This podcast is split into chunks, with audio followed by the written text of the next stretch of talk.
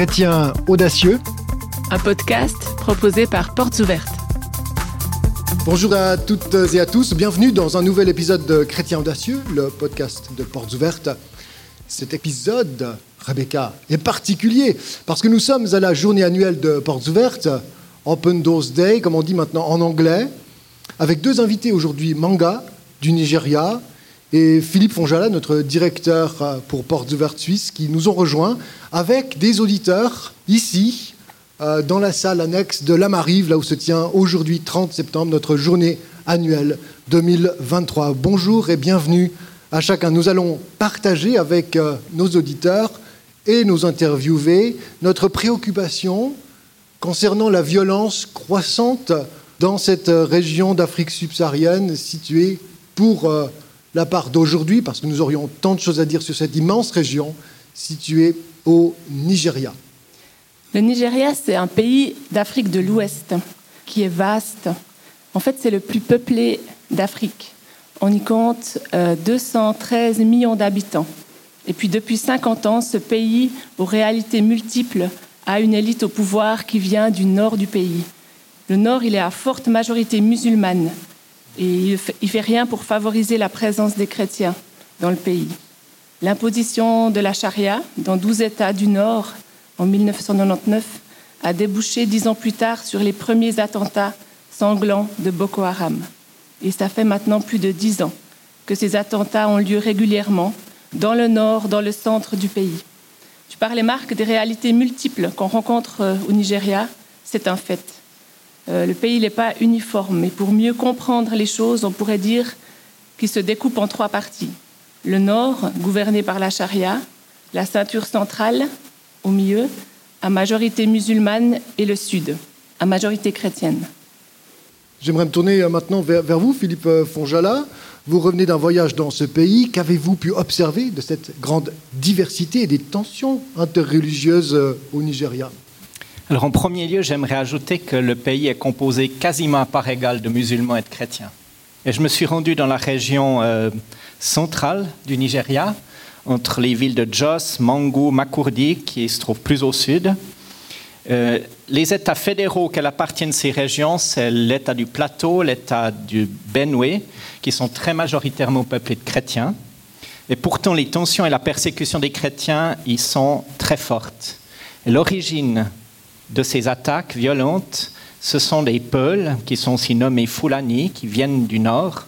C'est un peuple d'éleveurs. Ils ont une identité musulmane très forte, très marquée, et ils sont en partie nomades. De nombreux villages chrétiens peuplés d'agriculteurs sont attaqués dans ces régions des personnes sont assassinées, des femmes violées, euh, sans compter les enlèvements pour obtenir des rançons. Nous avons pu visiter plusieurs villages dans lesquels les églises, les écoles, les habitations sont pillées, détruites, et sans compter les cultures qui sont mises à mal, empêchant euh, quiconque de continuer à vivre dans ces endroits-là. J'ai pu en voir les conséquences de mes yeux avec des dizaines de milliers de chrétiens qui ont dû fuir leur village et qui sont réfugiés dans des camps déplacés. Certains sont dans ces camps depuis près de cinq ans, d'autres depuis des mois, et il n'y a malheureusement pas de grand espoir à pouvoir retourner dans leur village. Je peux vous dire que j'ai été très bouleversé par ce que j'ai vu et les rencontres que j'ai pu faire lors de ce voyage. Manga, je, me tourne vers vous. Dans le sud du pays, on trouve de, de grandes églises, des méga-churches. Est-ce que les chrétiens sont totalement libres dans cette partie du pays? Quelle est la réalité des chrétiens au sud? First of all, yes, there are big churches. Alors pour commencer, j'aimerais dire que oui, il y a des méga churches, des grandes églises. Yes, uh, in the south of Nigeria. Dans le sud.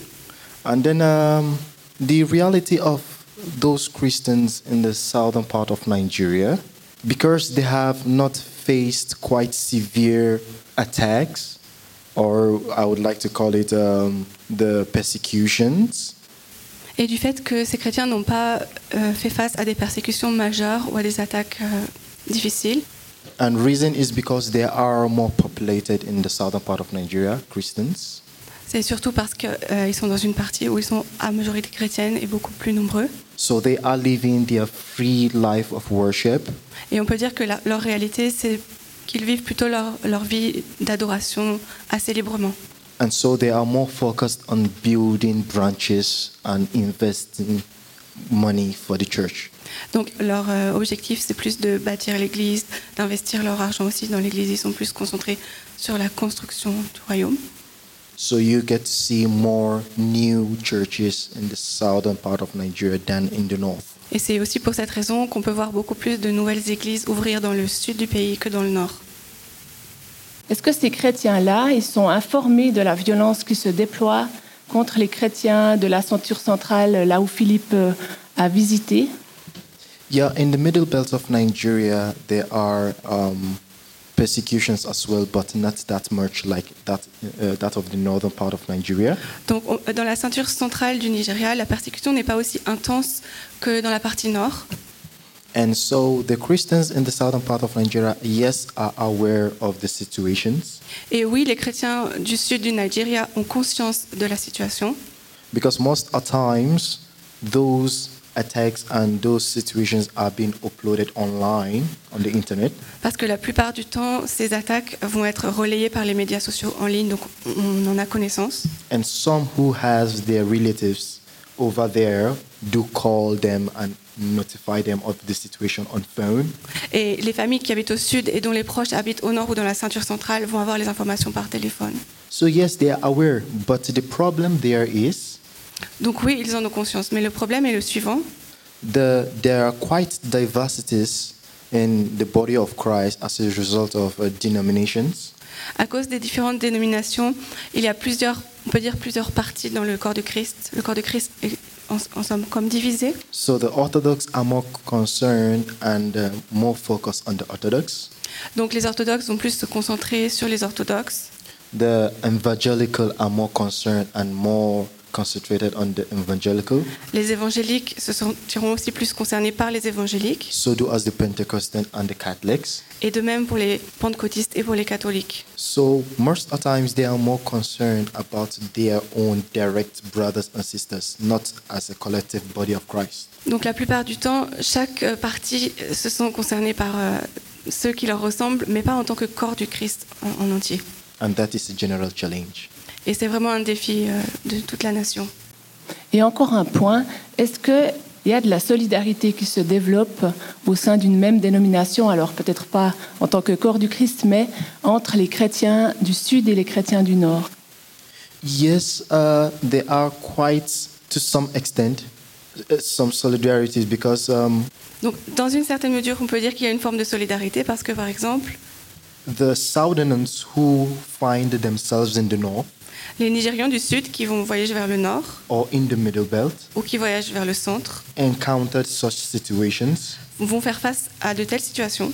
Those in the south try to send vehicles to pick them and bring them back home. Alors leurs amis, leurs proches du Sud envoient donc euh, des voitures, des véhicules pour les ramener à la maison quand ils rencontrent de telles attaques. But those other ones who are not their brothers and sisters are left there to face the challenges and create solutions for themselves. Mais lorsque ce sont des personnes qu'ils ne connaissent pas, qui font face à de telles situations, ils sont alors plutôt laissés pour compte. So, despite the solidarity, there's always a factor to consider. Donc même si on peut parler d'une certaine solidarité, il faut quand même regarder certains faits. Not just the Christendom, but also bringing tribalism and culture. Et il n'y a pas que la, chrétienté, il y a aussi euh, euh, le fait qu'on soit constitué de tribus et de différentes cultures. Et c'est un fait. Merci euh, Manga pour, euh, ces informations. C'est très important pour nous de, comprendre les détours que prend le chemin de la persécution dans un pays si grand, en sorte que notre prière et notre solidarité soient, nourries d'informations véridiques et étayées comme, comme vous le proposez euh, cet après-midi. Merci beaucoup.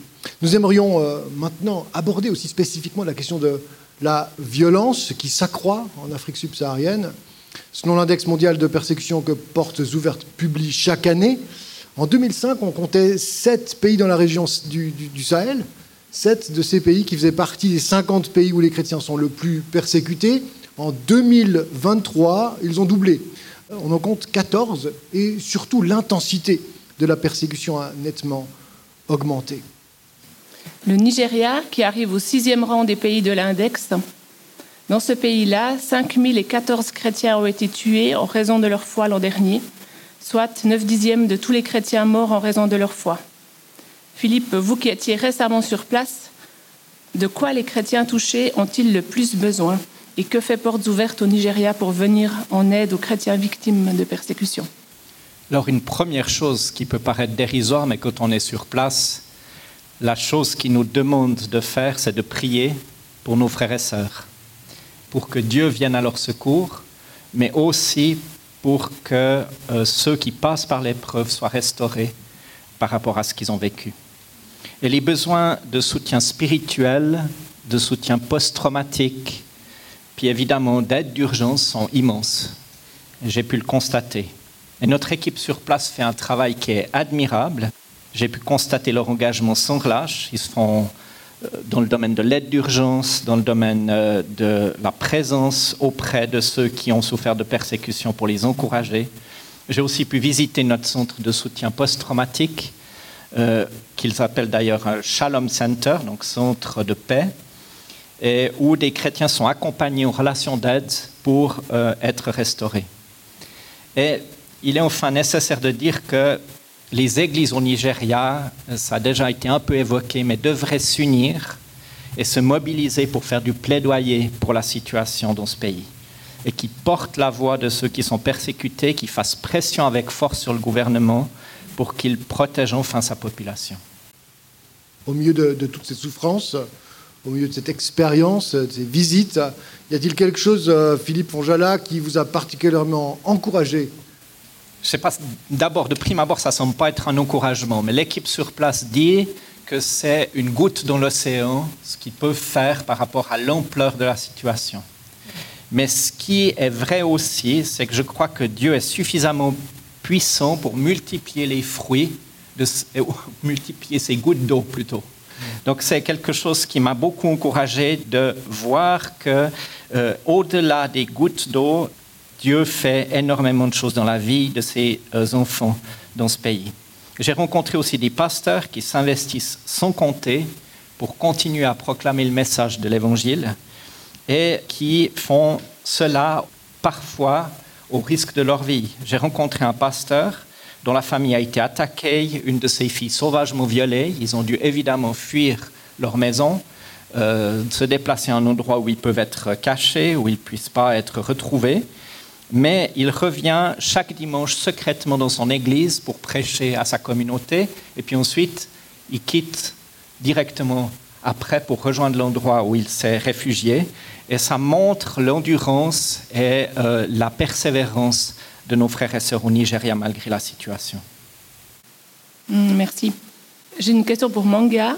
Pour euh, vous qui avez vécu jusque dans votre corps la violence de ceux qui cherchent à faire du mal aux chrétiens, quelle espérance, quel avenir est-ce qu'il y a pour eux au nord du Nigeria?